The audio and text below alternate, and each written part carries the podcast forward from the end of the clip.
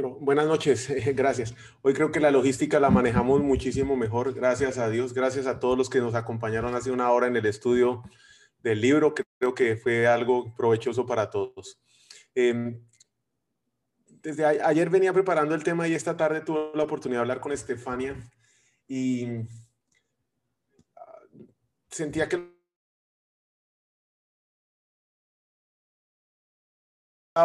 y voy a contar tal vez una experiencia que tuve en las últimas dos semanas. Me llama un cliente desde Cartagena y me dice, tengo que ir a Houston y necesito que usted me acompañe al Paso, Texas. Y obviamente yo no quiero ir a recoger a absolutamente nadie, por más buen cliente que sea, al aeropuerto, menos montarlo en el carro y tenerlo que llevar al Paso, Texas, que queda a 10 horas de Houston. Pero me tocó. Entonces, desde que empezó esa odisea, yo solo alegaba, a ah, este mana que vino, me va a tocar llevarlo y recogerlo y hacía todo lo posible para que fuera el tiempo más corto. Dios sabría por qué eh, yo le dije al hombre que yo no me iba en avión de Houston al Paso, Texas. Tampoco sabía cuántas horas era y dije, en ocho de esas las hago en seis. El Waze está mal. Eh, y obviamente el tema del coronavirus no puede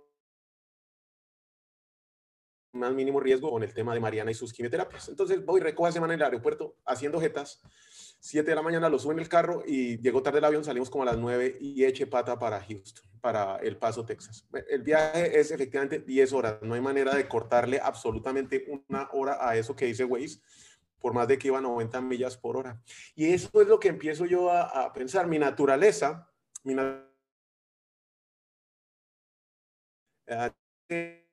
desde que se subió y el hombre me avisó, solo fue la queja. Me estaba quejando. El hombre venía a darme trabajo, a pagarme, a ponerme a trabajar. Y yo me estaba quejando. Me monté en el carro y quería sacarme rápido eso y en mi naturaleza hacerlo a mi manera, ver cómo minimizaba el horario del, tiempo y adicionalmente hacerlo a la velocidad que se me diera la gana. En la mitad del camino, como a las 5 o 6 horas, tal vez así como a las 5 horas, llego y le pregunto al hombre y le digo, mire hermano, no habíamos hablado de Dios, le pregunto, ¿y usted sabe dónde va a pasar la eternidad? Y entonces el hombre se quedó callado.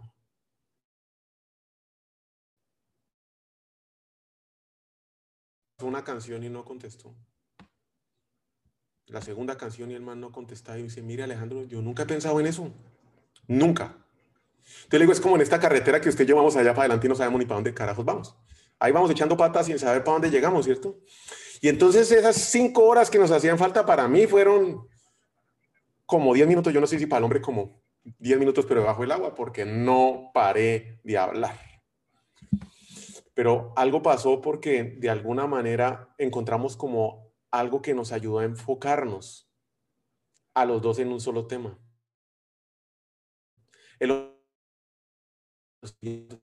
bueno, llegamos al Paso, Texas, tarde, nos metimos al hotel, al otro día fuimos a trabajar y nos teníamos que quedar tres o cuatro días más. Entonces ya el viernes yo me quise volver. El hombre dijo, ah, ya está hecho el trabajo, devolvámonos otras diez horas. Pero ahí ya él era el que empezaba a preguntar. Mire, ¿y cómo es llegar allá? ¿Qué hay que hacer? ¿Cómo se hace? Explíqueme una cosa, explíqueme la otra. Yo la verdad no sabía mucho, tuve que usar Google ahí con, con Siri, Siri, preguntándole Google, explique, porque había ciertos temas que tampoco es que yo conozca mucho y digan, aprendamos los dos de este tema. Bueno, finalmente lo dejé se fue el, día domingo.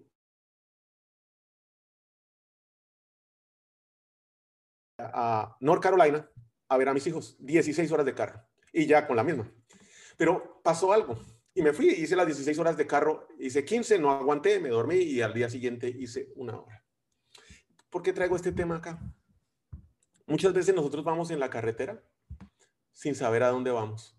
Y en esa carretera lo único que vamos haciendo es alegando disfrutando cuando paramos, eh, alegando porque no llegamos y cuánto tiempo nos hace falta para llegar. Eh, y si estamos haciendo eso con nuestra vida, que no sabemos o que vamos en un camino donde lo único que nos importa es el camino sin importar el destino. En el segundo viaje yo iba feliz y el clima empieza a cambiar, eh, es el doble de tiempo, el clima empieza a cambiar, 16 horas, casi el doble. Eh, los árboles se ponen rojos, es una época preciosa. Yo iba disfrutando la carretera, no paré sino hacer, a comer chichi, gasolina y siga. No paraba, no paraba, no paraba, no paraba. Pero yo iba a, feliz iba gozoso, me fui disfrutando las 16 horas, porque iba concentrado,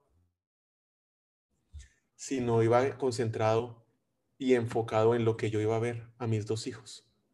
Iba solo, iba a ver a mis hijos. Entonces, lo primero que, quiero hablar de nosotros es nuestra naturaleza. El segundo tema es el camino. Y el tercer, camino, y el tercer tema es el enfoque. Y vamos a traer el Salmo 1. Y ese Salmo 1 de alguna manera nos va a ayudar a entender un poco este tema. Dios, Shelly, si me ayuda.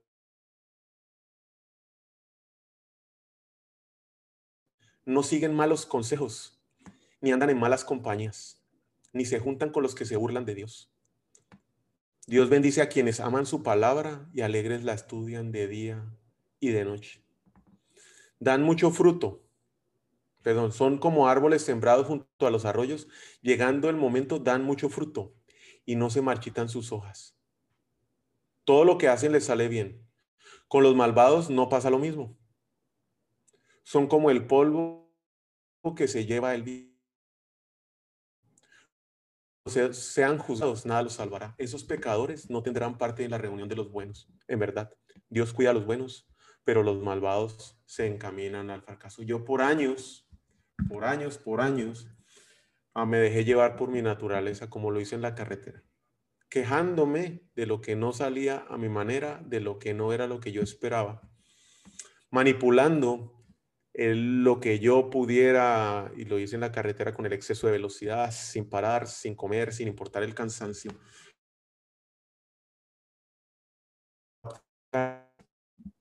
Para obtener un placer, para hacer mi voluntad.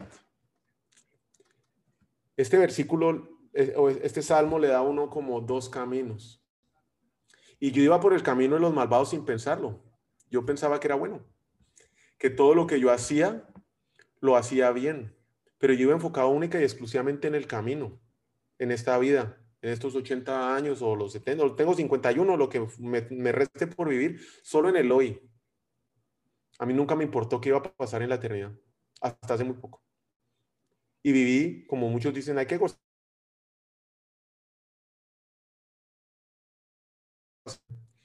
Y yo creo que eso es un, error que uno comete porque uno se enfoca solo en lo que van dando, preocupado solo por el día a día de gozar, de disfrutar, buscando ganancias económicas, autocomplacencia, sin tener la paciencia para esperar.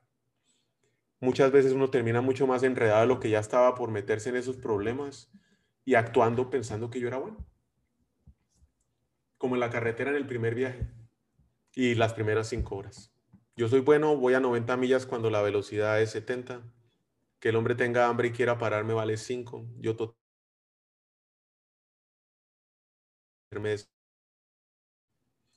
y el hombre con los ojitos aguados, porque no paraba ir para el baño. Ya vamos a parar, ya vamos a parar, ya vamos a parar. Solo quería servirme yo, no me importaba qué le pasara a él.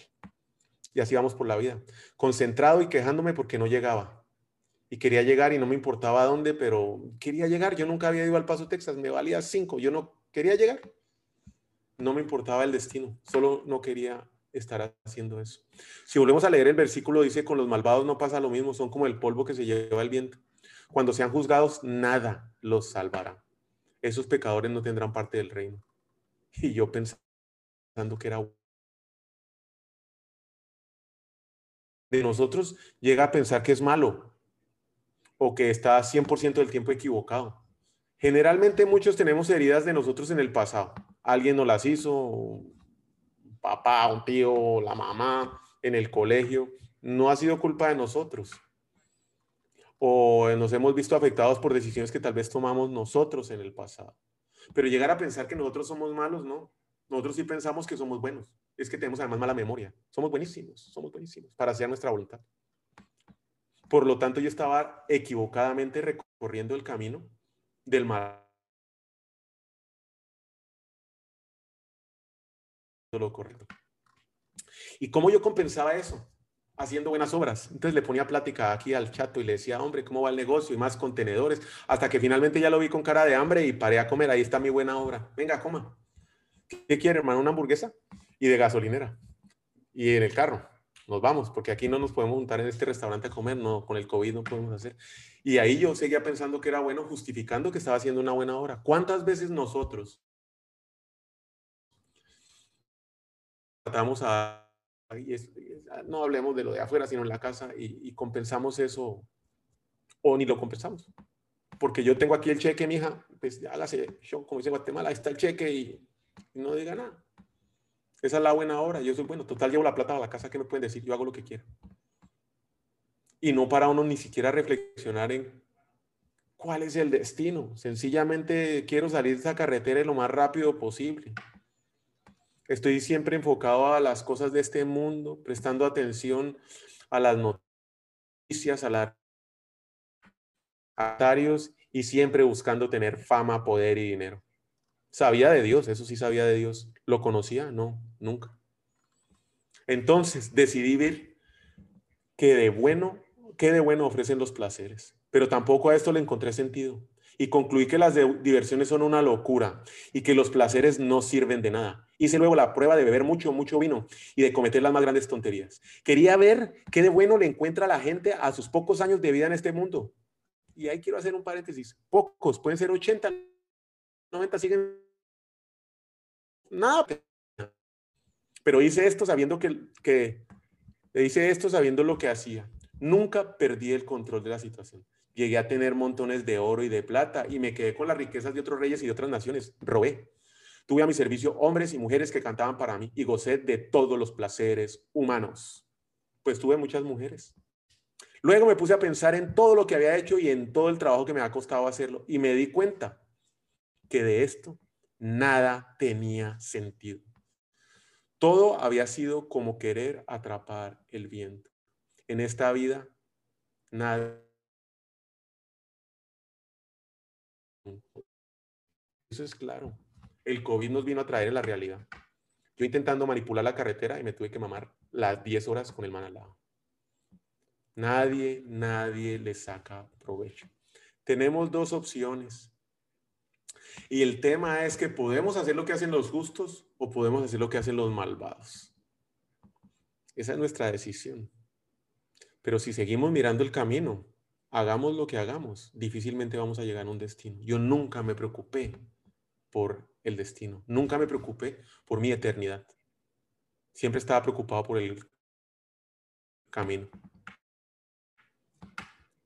Pero ese camino que estoy recorriendo hoy todo lo que yo haga en Él o deje de hacer en Él va a tener un impacto en mi eternidad. No es que lo pueda separar. Ahora soy enfocado solo en la eternidad, no importa qué haga acá. Sí, ya Dios me recibió, Jesucristo lo acepté como mi Salvador. No importa qué haga yo acá. No, no, todo lo que, todo lo que yo haga acá en este camino tiene que ver con la, con la, con la eternidad. Me paró la policía de vuelta. Y yo saliendo 5 de la mañana y este berraco, ¿por qué me para si voy a 50 millas en una zona de 70? Iba despacito. Llevaba puesta la direccional como tres o cuatro salidas. Y el tipo llega y me sabe usar la direccional.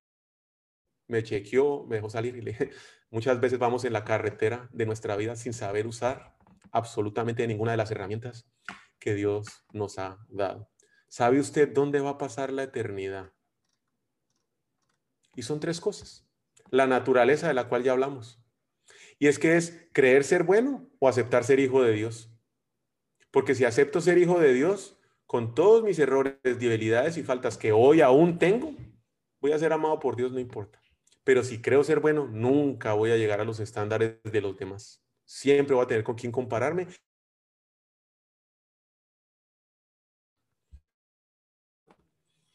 Es lo que yo debo hacer para llegar a mi destino. Pero en lo que tengo que estar enfocado es en mi destino. Y el enfoque que yo debo tener para llegar a mi destino es lo que va a hacer que tome la dirección correcta, la del malvado o la del bueno. Y ese enfoque debe ser en las cosas del cielo. Entender y aceptar mi naturaleza me dio muchísima claridad. ¿Quiere decir todo esto que nosotros los judíos somos mejores que los demás? Claro que no. Como ya les dije, seamos judíos o no, todos, absolutamente todos, somos pecadores. Todos se han alejado, se han vuelto malos. Nadie, absolutamente nadie, quiere hacer lo bueno. Pero nosotros nos justificamos. Y eso yo lo tengo claro. Yo muchas veces no quiero hacer lo bueno, pero soy hijo amado de Dios. Entender eso, entender que fue Jesucristo el que murió en la cruz y que por eso mis pecados son perdonados y permitir que Él entre a obrar en mi corazón y que cada vez que yo quiera hacer lo malo, Él me diga, bueno, ¿lo puede hacer o no lo puede hacer? Yo le recomiendo que no lo haga. Y mi obediencia a ser acorde a lo que dice la palabra de Dios, eso es una libertad que no tiene precio. Volví. Mis ovejas oyen mi voz y yo las conozco y me siguen. Les doy la vida eterna, no morirán jamás. Nadie me las puede quitar. Y es que una vez nosotros permitimos que Jesucristo entre en nosotros, no hay nadie que nos ayude a que nos podamos perder. Nada va a hacer, ni nada que nosotros hagamos, que Jesucristo nos pierda. Nada, absolutamente nada, por más malos que nosotros seamos. Y eso me lleva al segundo tema, que es el camino, la carretera por la cual andamos. Muchas veces, y vuelvo a hago énfasis, perdido en el camino, aburrido, quejándome. El segundo camino, 16 horas el carro, y me lo gocé, me lo gocé, porque yo sabía a dónde iba. Yo sabía que iba a ver a Mateo, yo sabía que iba a ver a Juliana, sabía para dónde me dirigía. ¿Qué vamos a hacer en esta vida que valga la pena? En la eternidad. Ese es un pensamiento que les dejo. ¿Qué estoy haciendo hoy que valga la pena en la eternidad? Somos nosotros los que decidimos en qué ponemos nuestros ojos. En el segundo viaje yo hubiera podido empezar quejándome, la gasolinera, el Waze, las 15 horas, las 14 horas, las 13 horas, las 12 horas. Todo eso me valió 5. Estaba enfocado solo en mis dos hijos, a los cuales yo quiero ver. No más. Definir el objetivo a donde quiero llegar es definir la pauta como yo voy a caminar ese camino. Y llego a North Carolina recogiendo a Juliana y llega un morenito y ¡tum! se me zampó por detrás. Me hizo chicuca el carro, me lo acabó. Pero mire, yo con una sonrisa de aquí aquí me bajo, hola mi querido amigo, ¿cómo le va? Y el hombre no sabía ni qué hacer. Yo, tranquilo, ¿tiene seguro? Sí, tengo seguro. Yo también. Espere, no se vaya. Eh, uno se asusta porque no está acostumbrado a tratar con, un accidente en Estados Unidos, la policía, el, moreno, no, nada. Déjeme, déjeme los papeles. Llamo al seguro y me dice, no, no, que se vaya el hombre, solo tome foto de la licencia, tome, ah, listo, perfecto. ¿Y cuándo mande el carro? Mañana, mándelo a arreglar. O sea, no pasó nada. No me cambió la sonrisa. Tuve mi pencaso, dañaron el carro, pero estaba frente a la casa de mi hija, me valió cinco. Cinco. Y yo lo puedo decir hoy también, no solo con el carro. Ahí está la leucemia. Ahí está la quimioterapia. Hoy. Pero estoy enfocado en la eternidad. Sobreviviendo de la mano de Dios, agarrado a Él, este proceso. Somos nosotros los que decidimos en qué ponemos los ojos. Las pongo en el accidente, las pongo en el carro hecho lata, la pongo en la leucemia o los pongo en Dios. Debemos definir el objetivo a dónde queremos llegar. 80 años es un tiempo muy corto, 90 años sigue siendo un tiempo muy corto. Tanto para placeres como para aflicciones. Claro, no nos acordamos de los placeres, solo vemos las aflicciones. Si nosotros vivimos esta vida con visión de momento, vamos a estar que sufrimos y sufrimos o gozando un ratico y sufriendo el resto. Pero tenemos que vivir esta vida Estamos en una, esto es como una neblina que llega en la mañana y se va 3, 4, 5 minutos. Estamos de paso, somos peregrinos. Pero hay un tema muy importante. Esta es la única vida que tenemos. No tenemos otra. Y en esta vida, que es corta, que no tenemos otra, que nos tocó vivir y Dios nos puso aquí a vivir esta vida con estas circunstancias, definimos nuestra eternidad. No tenemos otra. El día que nos apague el chorro Dios, ahí ya no podemos decirle, ay, venga, un rewind repita la canción para que yo ya llegue a donde debo ir. No, no hay reversa. Y es una pregunta sencilla que siempre nos puede ubicar y fue, hermano, si que COVID y se tiene que morir en siete días, ¿qué va a hacer? ¿Qué busca? Y es que esa pregunta era hipotética, ¿no? Hasta que llegó el COVID. Hoy a cualquiera nos puede pasar eso. Porque eso no escoge sexo, raza, edad, estado anímico, estado físico, nada, cualquiera le puede pasar. O sea, estamos a siete días de morirnos. Cualquiera. ¿Sabe dónde va a pasar su eternidad? Porque nosotros no nos preocupamos por lo que nos pasa en esta vida, que pronto acaba. Al contrario, nos preocupamos por lo que nos pasará en la vida que tenemos. Lo que sí sabemos es que será eterna. Y eso es suficiente para ya definir qué voy a hacer en la eternidad hoy con mis acciones. ¿Voy a vivir la vida del malvado? Pensando que soy bueno, haciendo mi siguiendo mi naturaleza, mis deseos, mis placeres, mis gozos, los tres deseos del corazón, poder, gloria y honra. Eso es lo que yo quiero. No cabe duda que lo que tenemos por delante es un gran reto. Esta vida es efímera. Por favor, no nos enfoquemos en el camino. Gocémonoslo. Con o sin dificultades, con o sin leucemia, con o sin.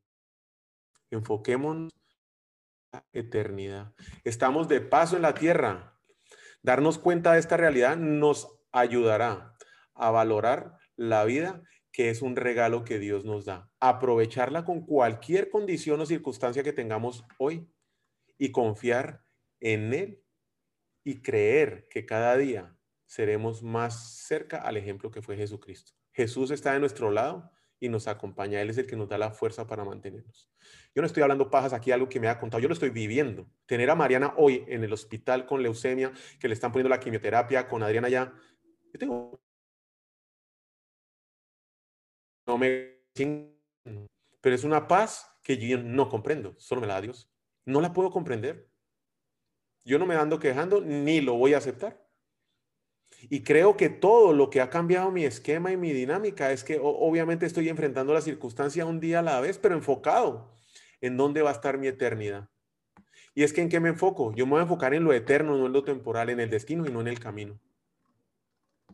A nosotros no nos interesa lo que se puede ver, sino lo que no se puede ver, porque lo que se puede ver solo dura poco tiempo. Leucemia, COVID, dinero, propiedades, Rolex, ropa, todo dura poco tiempo. Amistades, relaciones, todo dura poco tiempo. En cambio, lo que no se puede ver dura para siempre, lo dice la palabra de Dios. Por lo tanto, ya que ustedes han sido resucitados con Cristo, busquen las cosas del cielo, Piensen en las cosas del cielo y no en la de la tierra, porque nosotros somos ciudadanos del cielo y estamos esperando que del cielo venga el Salvador, el Señor Jesucristo. Es que está más claro ahí eso. Seguir únicamente el camino. Y es que para seguir el camino hacia lo eterno hay que ver tres conceptos importantes.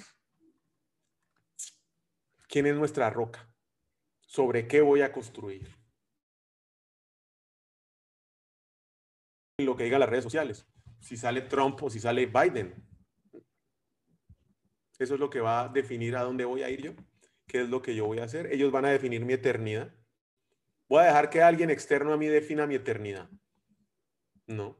La roca es Jesucristo. Y ahí tengo que estar enfocado para mi destino. En Cristo Jesús. Él es mi roca sobre donde yo voy a construir mi vida. Sé tú mi roca, de mi refugio a donde yo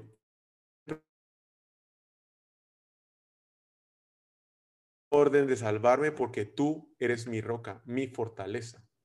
¿Quién es Dios sino el Señor? ¿Quién es la roca sino es nuestro Dios?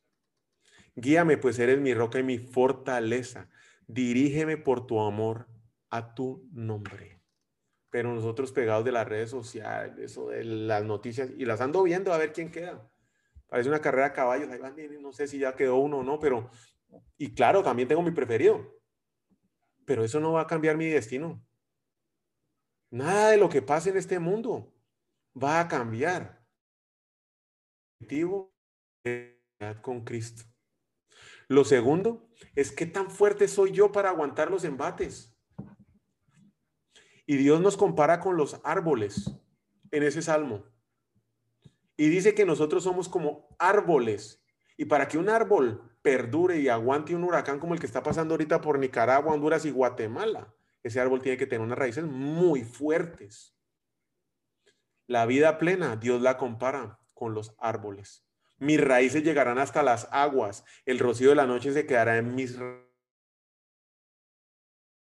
en Israel, que, en que Israel retoñará y florecerá y llenará el mundo con sus frutos.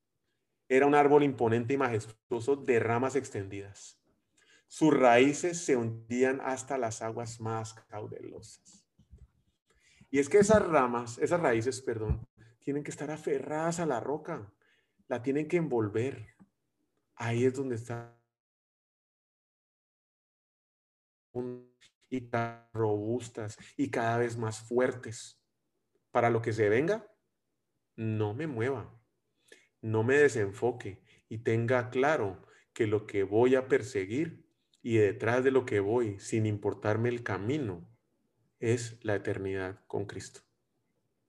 Las raíces tienen que ser muy, muy, muy fuertes, agarradas de la roca. Pero ahí menciona el agua, porque para que esas raíces puedan crecer, necesitan alimentarse. Y el agua es la palabra de Dios.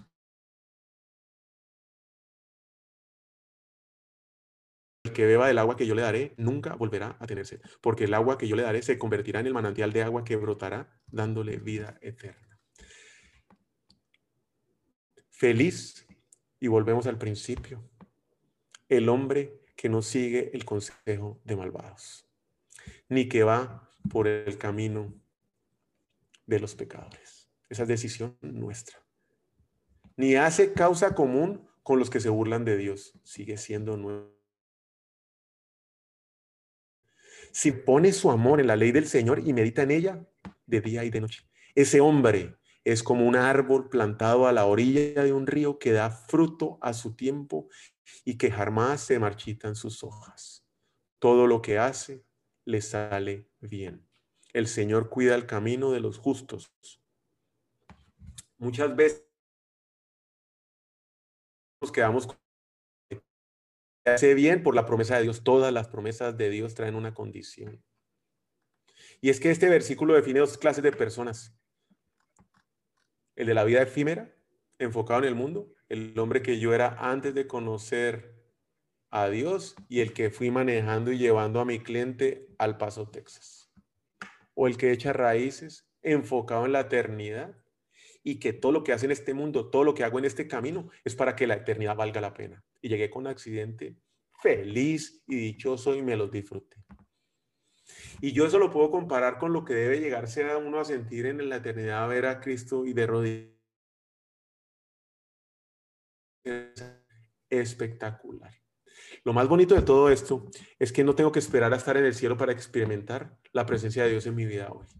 Eso lo hago hoy yo en mi tiempo personal con Él, de rodillas y agradeciéndole por cada situación que vivo, sea buena o mala, en mi vida, porque estoy enfocado en Él, en la eternidad. Cualquier cosa que uno desee, cualquier cosa que uno persiga, lleva tiempo. El fruto lleva tiempo. Esto no es una aspirina que yo me tomo para mañana resolver mi problema. Esto requiere tiempo.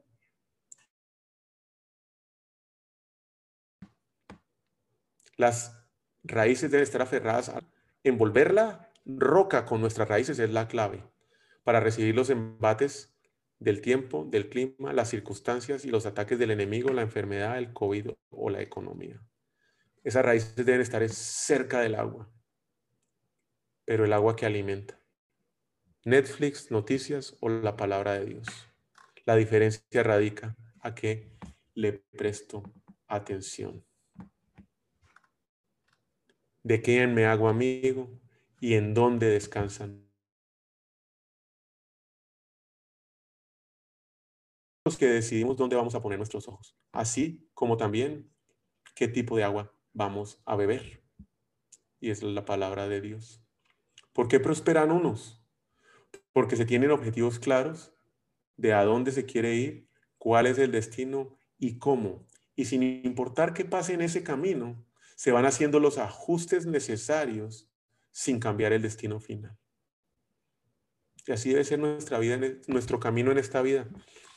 No importa qué pase, el justo florecerá como la palmera crecerá como el árbol fino. en el templo del Señor, que darán hermosos frutos en el patio de nuestro Dios. Y aunque estén viejos, seguirán dando frutos como si fueran árboles joven y fuertes. Salmo 92, 12 al 14. Estar enfocado en la eternidad debe dejar en el camino y reflejarse en nuestras acciones diarias. Debe dejar una ola. Cuando nosotros pasemos ahí, debe dejar ese, ese olor, esa frescura, esa fragancia de que nuestra vida está marcada por Dios. ¿Cuántas veces nosotros llegamos a un lugar, una persona dice, viste cómo huele? O huele bueno, huele feo. Nosotros debemos dejar esa fragancia cuando caminemos. De que nuestra vida está marcada por Dios. Y quién es Él el que controla nuestra vida. No es hablar solamente de Dios, es meditar y vivir la palabra de Dios. Es tener las raíces aferradas a la roca, enfocados en la piedad y plantados en la verdad de Dios. Para que la vida espiritual dé fruto, se necesita tiempo, constancia y enfoque. Aquí vamos a terminar hoy. ¿Sabe dónde va a pasar usted la eternidad? ¿Se lo ha planteado? ¿Lo ha pensado en algún momento? ¿Sabe que sus acciones están haciendo para que sus hijos decidan dónde ellos van a pasar la eternidad? ¿Cuál es el ejemplo que usted está dejando? ¿Cuál es ese olor? ¿Qué está haciendo hoy para llegar allá? ¿Qué está haciendo hoy para llegar allá? Y cualquier momento se puede cambiar y empezar. Nunca es tarde, porque seguimos vivos. Seguimos vivos. El problema se acaba cuando nos moramos y tengamos que dar las cuentas a Dios sin haber aceptado a Jesucristo. Y yo hoy los invito, al que no lo haya hecho, a cuida como su rey y su salvador. Todos nos quedamos cortos en el estándar de ser perfecto y ser bueno con Dios. Y aún así, somos hijos de Dios que, se, que Él nos ama y se complace en vernos. Inclusive si hemos pecado, inclusive si somos impuros. Porque no se salva a nadie, aquí todos somos pecadores. De hecho, Dios nos conoce en nuestra naturaleza, nos conoce en nuestro enfoque, se da, sabe muy bien que solo somos pendientes del camino y ni siquiera vamos mirando el destino. Nos amó tanto que envió a Jesucristo por todas esas condiciones, por todo eso que Él conoce de nosotros y envió a Jesucristo para nuestros pecados e incluso la familia de Dios, como sus hijos. Y si nunca ha aceptado el amor de Dios, ni ha invitado a Jesús a su corazón, lo invito, y así lo haya hecho. Hoy es otro buen momento para refrescar esa relación con Dios. Y lo acompaño para que me, lo invito para que me acompañe en esta oración. Y vamos a entregar nuestra vida a Cristo Jesús. Señor Jesús, Querido Dios, te agradezco que has estado para mí y que hayas enviado a Jesús a salvarme y no a condenarme. Confieso, Señor Jesús, que he pecado contra ti y que necesito a Jesús como mi Salvador. En el nombre de Cristo Jesús. Amén. Muchísimas gracias.